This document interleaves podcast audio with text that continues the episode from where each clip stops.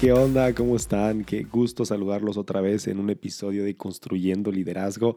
Bienvenidos a este episodio. Si es la primera vez que lo escuchas, me mucho gusto que estés aquí. Si ya eres alguien que ha estado escuchando esto por un tiempo, entonces también qué bueno que estás aquí. Estamos creciendo juntos, estamos avanzando juntos y estamos construyendo nuestro liderazgo juntos. Y eso me, me emociona mucho. Y el tema que quiero hablar el día de hoy es mucho acerca de la motivación para ser un líder, la motivación para estar haciendo las cosas que Dios te llamó a hacer, la motivación que tú y yo tenemos de poder estar en el lugar en el que estamos el día de hoy.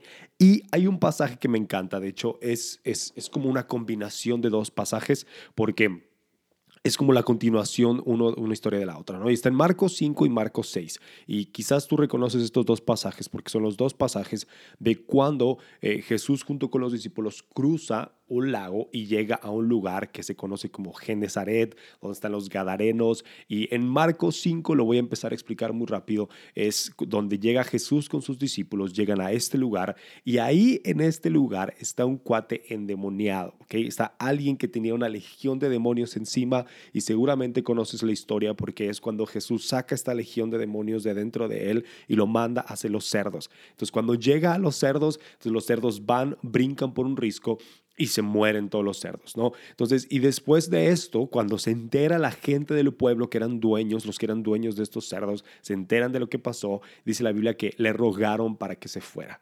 Le rogaron a Jesús para que se fuera en ese momento. Y entonces el hombre que había quedado liberado, pues llega con Jesús y le dice, bueno, déjame ir contigo. Y Jesús le dice, no, no puedes venir conmigo, te tienes que quedar aquí. Y entonces en ese momento, pues el hombre regresa y le dice, Jesús, ve y cuéntale a tu familia y a tus amigos lo que, lo que, lo que Dios ha hecho por ti, ¿no? Entonces lo que dice ahí, hay un pasaje, hay un versículo muy corto que dice que este hombre fue, este hombre fue predicó en Decápolis, ¿sí? Esto significa que fue a las 10 ciudades principales que estaban ahí y empezó a hablar acerca de lo que Jesús acababa de hacer su vida. Entonces, esto es muy significativo porque después de, un capítulo ahí, o quién sabe cuántas cosas habían pasado, ¿no? En, otros de los evangelios más, más, pasan más capítulos, no sabemos muy bien cuánto tiempo pasó, pero de Marcos 5 a Marcos 6, después vemos que los discípulos vuelven junto con Jesús a ir a esta región. Entonces estaban otra vez en la barca y ahí es cuando, en la primera historia, en Marcos 5 es cuando Jesús calma la tormenta y luego en Marcos 6 es cuando Jesús camina sobre el agua. Entonces llegan ahí, llega Jesús ahí a la barca, entonces están cruzando hacia el otro lado, llegan otra vez a esa región, pero la diferencia, la gran diferencia de este momento es que cuando llegan, dice muy curioso, dice, y toda la gente reconoció a Jesús. Y si te acuerdas lo que, lo que acabo de contar, vimos que la gente del pueblo acababa de rogarle a Jesús que se fuera. Y luego dice que la gente reconoció a Jesús. Pero es impresionante lo que pasa después en Marcos 6, porque la gente reconoce a Jesús y le empiezan a rogar, pero le empiezan a rogar otra cosa. Le empiezan a rogar que venga a sanar a los enfermos, que venga a liberar a la gente que estaba endemoniada, que venga a sanar a todo el mundo que estaba ahí. Y, sea, y básicamente te das cuenta que había un avivamiento en ese lugar. Había algo que Dios estaba haciendo en ese lugar y era muy, muy evidente que la razón por la que esto había empezado es porque un hombre fue liberado y hubo alguien que obedeció lo que Jesús le dijo y fue, y no solamente le dijo a su familia y amigos como Jesús le había dicho, sino que fue y le predicó a todo mundo. Entonces, me encanta, me encanta cuando, cuando esto sucede, cuando podemos ver como la continuación de una historia en la Biblia. Y me encanta porque eh, me recordó mucho un pasaje que, que tal vez has escuchado tú, que es 2 de Timoteo 1, 8, 9, que dice que somos, somos salvos, pero también somos llamados a buenas obras. Dice, Dios nos salvó y nos llamó a buenas obras. Entonces tú y yo, esa es la razón por la que estamos aquí. Esa es la razón por la que tú y yo estamos haciendo lo que hacemos. No solamente somos salvados, no solamente Jesús tomó nuestras vidas, sino que también somos llamados. Y somos llamados no significa solamente a la iglesia o a las cosas que, que, tienen que ver con, con la religión. Ser llamados es ser es ser enviados a donde quiera que estemos. ¿sí? No creo que todo esto se trate solamente de, del edificio de la iglesia, de lo que puede estar aquí adentro o de lo que puede estar afuera en nombre de la iglesia. Creo que cada uno de nosotros tenemos la responsabilidad de vivir vidas salvados y también llamados. Y entonces... Ahora, hay, hay, algo muy curioso, porque cuando no hacemos las cosas desde este punto, desde esta revelación, y es algo que les mencionaba cuando comenzamos, yo quiero hablar el día de hoy de, de cómo de cómo hacemos lo que hacemos, de qué está en nuestra mente, de qué está, así como in the back of our mind, qué está en el pensamiento de nosotros todo el tiempo cuando estamos haciendo lo que hacemos. Porque si no está esta revelación, si no está la revelación de que somos salvados y somos llamados, entonces las cosas las vamos a hacer desde una posición errónea. Yo creo que todo lo que tenemos, todo lo que hacemos, lo tenemos que hacer desde una posición de que somos salvos. Somos, tenemos la eternidad con Dios, tenemos ya asegurado eso. No hay nada que vaya a cambiar esto que hay en nuestras vidas. Si tú eres salvo, entonces siempre vas a ser salvo y necesitamos vivir salvados. Y no me voy a meter aquí en mucha teología, no sé si algunos de ustedes tal vez no están de acuerdo conmigo, pero yo creo que necesitamos vivir con esta confianza en la eternidad, sabiendo que vamos a estar con Él. Pero si solamente Jesús hubiera venido a que nosotros fuéramos salvados y ya, entonces honestamente el día que eso sucedió, el instante en el que tú fuiste salvado de la muerte, entonces hubiéramos sido llevados al cielo inmediatamente porque no tendría sentido estar en este mundo. Pero también dice Pablo, le está diciendo Pablo a Timoteo, que no solo somos salvados, sino que somos llamados. Somos llamados a hacer buenas obras, somos llamados a esparcir el Evangelio, somos llamados a impactar nuestra sociedad, somos llamados a hacer empresas, a crear negocios, a dar empleo, a ser buenos empleados. Somos llamados a ser buenos padres, buenas madres, buenos hermanos. Somos llamados a ser buenos amigos. Somos llamados a impactar nuestra sociedad. Entonces, si somos llamados y también somos salvados, entonces esto deja una, un pensamiento y una revelación de cómo podemos hacerlo, ¿ok? Pero cuando no lo hacemos, cuando solamente vivimos como si fuéramos salvados nada más o solamente vivimos llamados nada más. Yo escribí aquí siete cosas. Escribí siete cosas que creo que suceden en nuestras vidas cuando solamente vivimos como desde una revelación de, de que tenemos que hacer las cosas. ¿Y, ¿Y por qué? Pues porque ya, porque no hay de otra, ¿no? Porque no te queda de otra opción. Entonces hay siete cosas. Si tú no estás haciendo las cosas desde un punto de que somos salvados y llamados, entonces quizás te puedes identificar con una de estas. Porque una de las cosas que creo es que cuando no lo hacemos desde esta posición, entonces terminamos chantajeando a Dios. ¿sí? Queremos, queremos este, decirle a Dios, Dios, pero mira todo lo que he hecho por ti. ¿sí? Si algunos de ustedes se acuerdan en Lucas 15, esta historia del hijo pródigo, el hermano mayor, decía esto. Sí, pero es que toda la vida te he servido, toda la vida he hecho esto por ti y nunca me has dado nada. ¿no? Y entonces voltea el padre con el hermano mayor y le dice, todo lo que tengo es tuyo. Entonces creo que esto nos puede pasar. Si estamos sirviendo, si estamos haciendo las cosas en la iglesia, si estamos viviendo desde una posición de, ve Dios, es que no tengo nada, es que no he hecho nada, es que no he logrado nada, es que no, Dios, que, mira, todo lo he hecho por ti y ven dónde estoy ahora, ¿no? Y entonces en ese momento eso es, una, eso, es, eso es, evidencia de que estamos viviendo desde una posición de que lo estamos haciendo tal vez para nosotros mismos, ¿sí? Pero yo creo que que esto puede cambiar. Y que no tenemos que vivir así, de esta manera, chantajeando a Dios y, queriendo decirle a Dios, que, queriendo decirle a Dios que porque hemos hecho todo esto, entonces nos merecemos otras cosas. Pero número dos, otra cosa que creo que sucede en nuestras vidas es que cuando no vivimos desde esta revelación de que somos salvados y llamados, pues creemos que tenemos que cuidarnos, creemos que tenemos que cuidarnos de no dar de más ¿sí? No, no ser demasiado generosos porque entonces la gente puede abusar de ti. O no, no, no, aguas, ¿eh? No vayas a, a, decirles que sí en este equipo, en la iglesia, porque, uy, no sabes después qué te van a pedir, ¿no?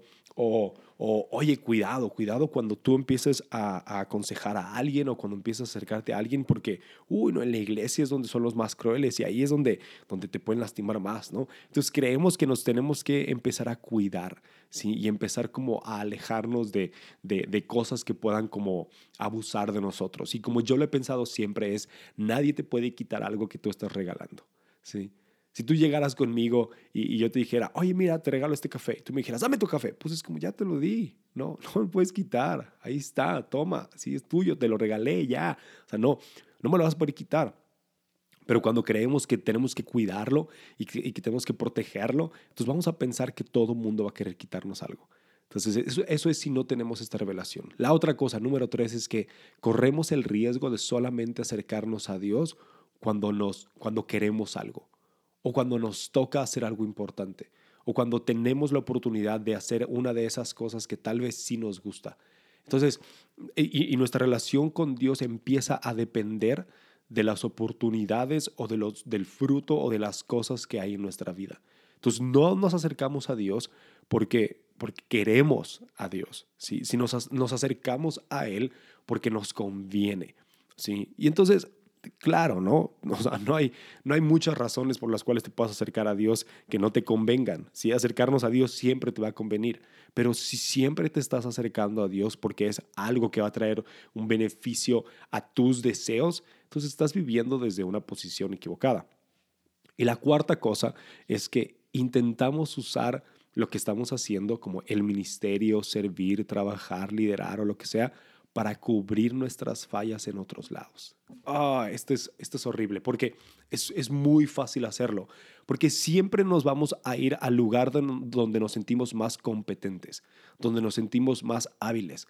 Y entonces muchas veces nuestras fallas están en áreas en nuestras vidas donde nos sentimos un fracaso. Entonces, te puedo dar un ejemplo que es cuando un esposo está en su casa y tal vez no se siente apreciado, no se siente que está teniendo éxito en su casa, no se siente que está liderando de la manera correcta o que está haciendo un buen trabajo con sus hijos, que está amando bien a su esposa. Entonces, ¿qué hace? ¿Sí? Puede que vaya a su trabajo y entonces trabaje de más y esté ahí todo el día porque se siente que entonces si está trabajando, entonces se siente más útil y empieza a querer cubrir fallas en su casa con su buen rendimiento en el trabajo. Y esto es también muy peligroso y muy común en el ministerio. ¿Cuántas veces podemos ver gente sirviendo en la iglesia y no hacen un súper trabajo en la iglesia, pero luego cuando ve sus vidas personales, pues no son igual? Y eso es porque queremos cubrir esas fallas. Y es porque creemos que servir a Dios debe de traer ese beneficio con nosotros, porque no tenemos la revelación correcta. Y número cinco es que pensamos que lo mejor que podemos darle a Dios son nuestras horas de trabajo y no nuestro corazón. Y no sé si estás identificándote con alguna de estas, ¿sí? Pero, pero esto es una que, que, es, que es muy dañina, es muy profunda, porque pensamos que lo mejor que podemos darle a Dios es nuestras, nuestro trabajo, nuestro desempeño, nuestras obras, cuando Él lo que más quiere es nuestro corazón. Pero nos encanta ir delante de Dios a traer como como nuestros premios, ¿no? Como aquí está, mira Dios todo lo que hice, mira esto lo hice súper bien. Ahora, claro, Dios quiere nuestras obras, si somos llamados para buenas obras, pero primero somos salvados y lo que salva no son nuestras buenas obras, es nuestro corazón, es nuestra fe en Él. Entonces, eso es lo primero que Él quiere de nosotros. Entonces, número seis, es que asumimos que todo lo que pasa a nuestro alrededor se trata de nosotros o, lo, tomamos a título personal. Entonces pensamos que todo lo que hay a nuestro alrededor siempre está siendo como adrede, intencional hacia nuestras vidas. Tal vez es porque alguien hizo algo y dijiste, no, no, no, seguramente es porque esta persona no quiere que yo, que yo avance en este trabajo o, no, o avance en el ministerio o avance en mi vida. Entonces, por eso esta persona está diciendo estos chismes de mí. Y entonces pensamos que todo se trata de un ataque. Cuando servimos a Dios desde una posición egoísta o desde una posición solamente humana, entonces pensamos que todo se trata de nosotros y estamos viviendo para nosotros y empezamos a hacer algo muy peligroso que pasa en las iglesias, que es empezamos a proteger el ministerio o el equipo en el que estamos. Y eso se vuelve más importante, nuestro ministerio o nuestro equipo o la gente con la que trabajamos se convierte en algo más importante que el equipo al que servimos, ¿sí? Y vamos a tener después un episodio acerca de esto, porque es un tema increíble, es algo que escuché hace tiempo, pero el equipo más importante para cada uno de nosotros es el equipo al que respondemos, ¿sí? Porque si no es, si, si, ese no es el equipo más importante, entonces nos estamos convirtiendo como, como en una cámara de diputados y senadores donde cada quien está gritando y apelando por, por lo suyo, ¿sí? Y, y no está pensando nunca por el beneficio más grande. Siempre está pensando en lo que uno quiere, en lo que uno tiene la razón y en lo que uno quiere hacer. Entonces, asumimos que todo lo que pasa a nuestro alrededor se trata de nosotros, cuando obviamente no es así. Y número siete, número siete, y esta es la última, es que nos perdemos cuando no, no servimos o no vivimos o no lideramos desde una revelación de que somos salvados y llamados. Entonces nos podemos perder de lo que Dios quiere hacer en nuestras vidas y el crecimiento que nos quiere dar. Nos podemos perder de oportunidades que Él quiere darnos y nos podemos perder de cosas que Él quiere hacer en nuestras vidas. ¿sí? ¿Y por qué pasa esto? Porque siempre estamos buscando la manera de hacerlo nosotros. Y no dejamos que Dios trabaje con nuestro corazón y no dejamos que Dios trabaje con nosotros. Y honestamente a veces ni siquiera escuchamos muy bien lo que Dios quiere hacer. Entonces, como siempre estamos buscando hacer lo que nosotros creemos, entonces nos la pasamos buscando el camino que nosotros sabemos o que nosotros conocemos. Ahora, te voy a decir por qué, por qué conozco estas siete. Y la única razón por la que puedo hablar de estas siete cosas es porque yo he estado en cada una de ellas. Si yo he estado viviendo, yo he estado sirviendo en algún momento en mi vida desde una posición egoísta, desde una posición eh, humana y no buscando estar, servir desde una revelación de que soy salvado y soy llamado por Dios. Y entonces mi vida se convierte en algo que siempre quiero tener dos metas. Una es agradar a mí y, y poder conseguir lo que yo quiero. Y la otra es vivir por obra siempre delante de Dios. Creer que lo mejor que tenemos para Dios es, es lo que podemos hacer y no quienes somos. Entonces, yo creo que, y lo estoy mencionando todo esto porque creo que fue lo que tal vez hubiera podido pasar con este hombre en Marcos 5. Sí, porque Jesús llegó con Jesús. Dígame nada más quiénes de ustedes llegarían con Jesús y le pueden decir, Jesús, ¿te puedo seguir? ¿Puedo ir contigo? Y Jesús le diría que no. Bueno, a este hombre le dijo eso. Dijo, no, no puedes venir conmigo, quédate aquí. Y entonces le dijo que se quedara en ese lugar. Ahora, imagínate nada más. Él hubiera podido decir, ¿sabes qué? Pues no, está bien, se pierde de lo bueno que, que, le estaba ofreciendo, entonces yo voy a hacer cosas por mí mismo y, él hubiera podido empezar a, a, crear un ministerio diferente o hacer algo completamente diferente o a inventar cosas que no eran o a tomar tal vez a Jesús como una parte, pero él hacerse como algo mucho más grande. Y imagínate nada más, él hubiera podido empezar a servir desde una posición incorrecta en su corazón. Pero ¿qué decidió hacer? Decidió obedecer a Jesús decidió servir y quedarse donde Dios lo tenía. Entonces, hay algunas cosas que quiero mencionar nada más que creo que creo que nos pueden ayudar, porque ya hablamos de cómo no servir, ¿ok? Ya hablamos de cómo no servir, pero cuando, cuando tenemos la revelación correcta, hay algunas cosas que pasan, ¿sí? Hay tres cosas que te quiero contar rápidamente nada más. Y la primera es que cuando tenemos esta revelación de que somos salvados y llamados, como lo pudimos ver con este hombre, Jesús se encarga de nuestros demonios. Jesús se encarga de las cosas con las que estamos batallando. Jesús se encarga con las cosas que no nos gustan de nosotros, con las que sabemos que nos entorpecen y nos impiden avanzar hacia allá, que nos tienen distraídos, atados o, oprimidos o lo que sea que te esté pasando. Jesús se encarga de esto. Y a Jesús no le importa lo que otros piensen.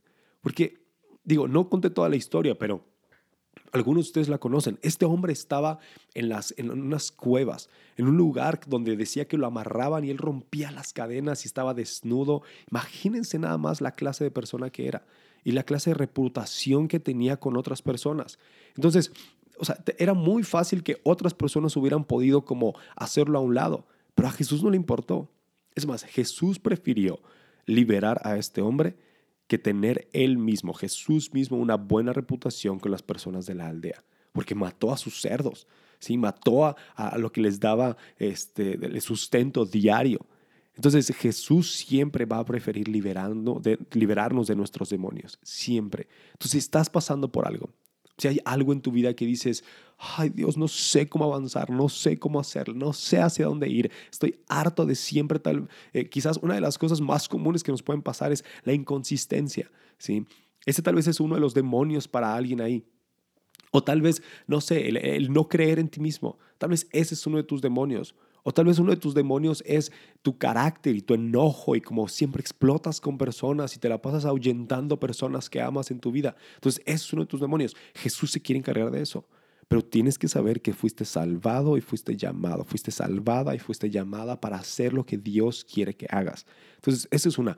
Número dos es que cuando vivimos salvados y llamados, podemos confiar que Jesús, que Jesús nos tiene en el lugar correcto, en el tiempo correcto. Obedece los tiempos y los lugares que Jesús está poniendo en tu vida. Y otra vez vamos a ir a este hombre. No tiene nombre este cuate, no tiene nombre, pero híjole, debería tener nombre porque es un ejemplo increíble de estas cosas. Porque este ex endemoniado, como ya dijimos, llegó con Jesús y le dijo, oye, ¿puedo ir contigo? Jesús le dijo, no. Literalmente dice, no, punto. Quédate aquí y dile a tu familia y dile a tu, a tu casa. Entonces, ahora lo curioso es que este hombre cuando Jesús le dijo, no, quédate aquí, sí obedeció a Jesús, pero amplió el panorama que Jesús le dio. Lo amplió. Esto se me hace increíble. No solamente se quedó con lo que Jesús le dijo de, oye, mira, empieza por aquí, vele a decir a tu familia y amigos. Estoy seguro que le dijo a su familia y amigos, pero después, después fue a las 10 ciudades más importantes de esa región y empezó a predicar el Evangelio. Y cuando Jesús regresó, había un avivamiento ahí. Entonces, confía en el lugar donde Dios te puso. Quizás ahorita no se vea muy grande, pero va a llegar el momento donde se vea inmenso y vas a ver el impacto que va a tener si sirves desde un lugar de estar salvado y llamado en Dios. Entonces, esto es lo que tenemos que hacer. Y te animo, que no te quedes corto. No te quedes corto, confía en ese lugar. Y me acuerdo que ah, hace, hace un tiempo tuve la oportunidad de ir a Tijuana a predicar y venía en el avión de regreso a Guadalajara y estaba viendo por la ventana del avión y de repente vi en un cerro en cuando estábamos despegando, en un cerro había un letrero, así con letras blancas, se veía grande, pero no alcanzaba a ver qué decía. Tal vez es porque estoy muy ciego, pero agarré mi celular, le tomé una foto y luego le hice zoom, ¿no? Para ver qué decía. Y lo que decía este letrero era, Jesús es el Señor. Y lo único que pude pensar fue, ah, estos cuates se quedaron cortos. ¿Sí? Los que hicieron ese letrero, estas personas que hicieron ese letrero, que fue una intención padrísima de glorificar el nombre de Dios y que tal vez alguna persona lo tomara como una señal para acercarse a Dios y no sé, tal vez hay historias de eso, pero no se podía ver desde el avión. Se quedaron cortos. ¿sí? Está bien, estuvo padre su intención, pero se quedaron cortos. Y cuando estaba pensando esto, yo escuché a Dios que me dijo, ¿tú también te vas a quedar corto? Como tú también te vas a quedar corto con la visión que te, estoy dando, con la visión que, que, que, estoy poniendo en tu corazón, vas a ir por esa grandeza y vas a ir a buscar esas cosas que te estoy poniendo o te vas a quedar corto. Pero solamente podemos ir a eso, a eso que Dios nos puso y no quedarnos cortos si servimos desde una posición de ser salvados y llamados. Y la última cosa, la última cosa que quiero que, que te quedes con esto es que podemos, podemos ver el fruto de usar los dones que Dios nos dio para servir a otros. Hay un pasaje en Pedro 5.10 que dice que vayamos y sirvamos a otros con nuestros dones, que aprendamos a servirnos unos a otros con nuestros dones. Y esto fue lo que hizo el ex endemoniado. Él tomó lo que tenía y fue y sirvió a las personas que estaban a su alrededor, a quien a quien se le cruzara, como como pudiera. ¿Cuántas veces? Todas las veces. ¿sí? Desde una posición de lo que Dios hizo en su vida. Él tenía algo muy poderoso en su mano, que era su testimonio, era la obra de Dios en su vida. Y tú y yo tenemos eso en nuestras manos. Aun cuando estés tal vez tú en, el mundo corporativo o, o, seas empleado en una empresa muy grande o tengas un negocio pequeño, no importa en dónde estés tú, Dios hizo una obra en tu vida y tú puedes tomar esta obra y usarla para hacer lo que Dios te llamó a hacer. Ve lo que Dios está poniendo en tu mano, ve lo que Dios está haciendo contigo. Porque después de esto ya no vemos al hombre, ya no vemos al exendemoniado en Marcos 6, solamente vemos su fruto. Entonces tal vez muchas de las cosas que van a pasar en nuestras vidas no se van a tratar de nuestro nombre, pero se van a tratar del fruto de Dios en nuestras vidas. Entonces yo te animo a que empieces a avanzar hacia eso, a que sepas que no solamente eres salvado, sino que eres llamado. No solamente eres salvado, pero eres llamado. Y una cosa que noté en estas historias es que en ambas historias hay un reto. En ambas historias, en Marcos 5 y Marcos 6, hay un reto para llegar a ese lugar. Y en ambos lugares están en el lago y en la primera historia en Marcos 5 empieza a haber aires y tormentas y todo esto y Jesús reprende al aire y a las tormentas, ¿sí? Pero bueno, sabemos que que no está reprendiendo como a ahí al, H2O y, al, y, a lo que está en el aire y así, no está, no está reprendiendo eso, está reprendiendo al diablo que está queriendo hacer algo en contra de la obra de Dios. Y luego, después de eso, en Marcos 6 vemos que dice que los, los, los discípulos estaban remando contra corriente, era un lago. No hay corrientes de ese tipo ahí, tampoco hay tormentas del, como Marcos 5, era un lago nada más. Pero el diablo estaba queriendo impedir que llegaran a ese lugar. Pero Jesús siempre calmó la tormenta, y Jesús siempre los ayudó y Jesús siempre estuvo ahí. Entonces, si tú estás pasando por una tormenta ahorita, si tú estás pasando por algo difícil ahorita, entonces nada más te quiero decir, eso es señal de que eres llamado. Eso es señal de que eres llamada. Eso es señal de que Dios quiere hacer algo contigo y algo muy grande. Porque tal vez has escuchado antes esto, pero si no te estuviera atacando el diablo, si no estuvieras batallándole, entonces significa que no, no puedes hacerle ningún daño a nadie.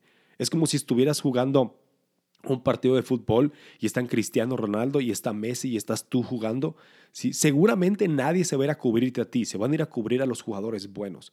Porque honestamente, pues tal vez tú no puedas hacerle mucho daño al otro equipo, ¿no? Pero estos dos que tienen toda la fuerza, tal vez sí. Entonces, si el diablo te está cubriendo, si el diablo te está atorando, si el diablo te está haciendo algo en tu vida como líder, tal vez has tenido problemas en tu iglesia, tal vez hay problemas de liderazgo, problemas de relaciones o, retos inmensos, entonces quiere decir que hay algo ahí, que sí eres llamado, porque la tormenta prueba que hay alguien que no quiere que avances. Entonces te animo a que sigas adelante, sigue echando ganas. Tal vez este no fue un episodio tal cual de liderazgo, pero te quiero animar a que vivas salvado y llamado. Que tu liderazgo venga desde una posición de ser salvado y llamado. Y Dios va a hacer cosas inmensas sobre tu vida. ¿Sale? Nos vemos el siguiente episodio. Recuerda que el primer lunes de cada mes sale un episodio y me encantaría que pudieras escucharlo. Y si este te sirvió, compártelo con alguien más. Llévalo hacia alguien más que también pueda ser Que Dios te bendiga nos vemos el siguiente episodio.